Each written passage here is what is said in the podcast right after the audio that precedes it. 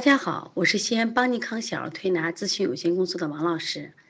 今天在这里想给大家分享的主题是，我们现在在看哮喘常见的诱因，我来一起分析一下。妈妈希望要注意听啊。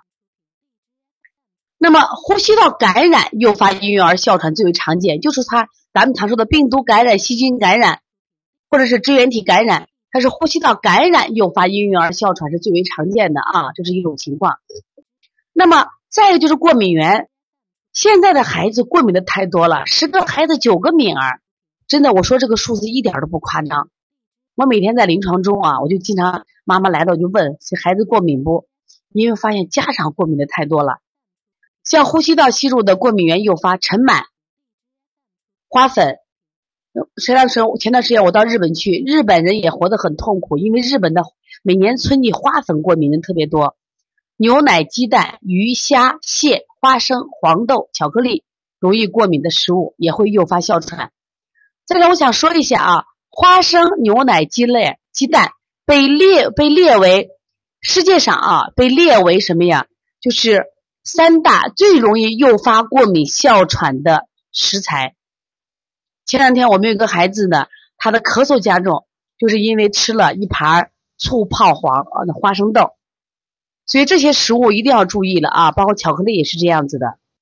春天的话可能是花粉，那么现在雾霾天是尘螨，那么还有我们平常吃的牛奶、鸡蛋、鱼虾，一定要注意的啊，家长。那么哪个家长，如果你们的孩子有这方面的嗯过敏，有这些食物的过敏，你也可以出来分享一下啊，一边听课一边分享。只有我们分享，才让我们更多的妈妈认识到这个过敏。或哮喘这样的疾病对我们孩子的危害，我想我们真的知道这个病的理，是这个危害性了，我们才能真正的去深入的学习这些病种，学习小儿推拿保健手法。再一个就是气候，冷空气，为什么哮喘在冬季多？你看我们的很多老人到冬天的时候，他就活得特别痛苦，他的老慢支就发作了。那么冷空气刺激可以使于孩子的呼吸道处于这种高原反应。我们叫高气道反应，它一受寒，它就刺激，从而诱发哮喘。注意啊，这是一个冷空气刺激。谁家的孩子这种情况，妈妈可以出来分享一下啊。另外就是运动，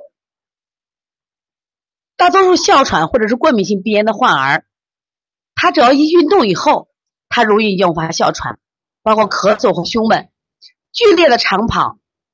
最容易促使潜在性的这个哮喘发作，一定记住啊！所以说，如果我们的孩子有曾经有过喘息性支气管炎，或者我们的孩子有过湿疹，或者我们的孩子已经患哮喘，一定注意这样的孩子啊，大剂量的运动啊，减少一些啊。还有就是这个药物，像阿司匹林，它是引起哮喘的最常见的药物。刚才讲的有这个吸入性的过敏源，像我们的尘螨花粉，还有食入性的过敏源，牛奶、鸡蛋，当然还有感染性的，还有气候，还有运动，还有药物。看到有的妈妈问到了查过敏源啊，过敏源的项目是非常多的啊，看你们当地他可以怎么的，主要查一下常见的就可以了啊，可以让孩子查一下这个过敏源，查一下食物不耐受，会帮助我们更深层次的了解孩子的哮喘啊。这是非常重要的。明天呢，我会在我们西安当地的最大的一个营养俱乐部，我们会讲一堂关于小儿的临床营养。其实我会讲到这关于关于这个食入性的过敏，因为我们说讲营养的话，那么他们就讲要吃好。到底怎么叫吃好？这个孩子如果是过敏体质，那鸡蛋还能吃不？牛奶还能吃不？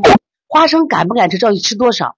所以说他们为什么聘请我去讲这个课？就说现在的营养学。他只讲了营养吃的多有营养，他没讲到这些孩子适合不适合吃。为什么有些孩子吃了反而得病？所以说我们讲哮喘啊，它跟这种食食入性的这种过敏源有很大的关系，当然跟吸入性的也有很大关系啊。所以从现在开始学习小儿推拿，从现在开始学习正确的育儿理念，一点都不晚。也希望我们今天听课的妈妈能把我们所有的知识，通过自己的学习，通过自己的分享。让更多的妈妈了解，走进邦尼康小儿推拿，走进邦尼康的课堂，让我们获得正确的育儿理念。小小问号举手报告，和。礼貌说声老师好。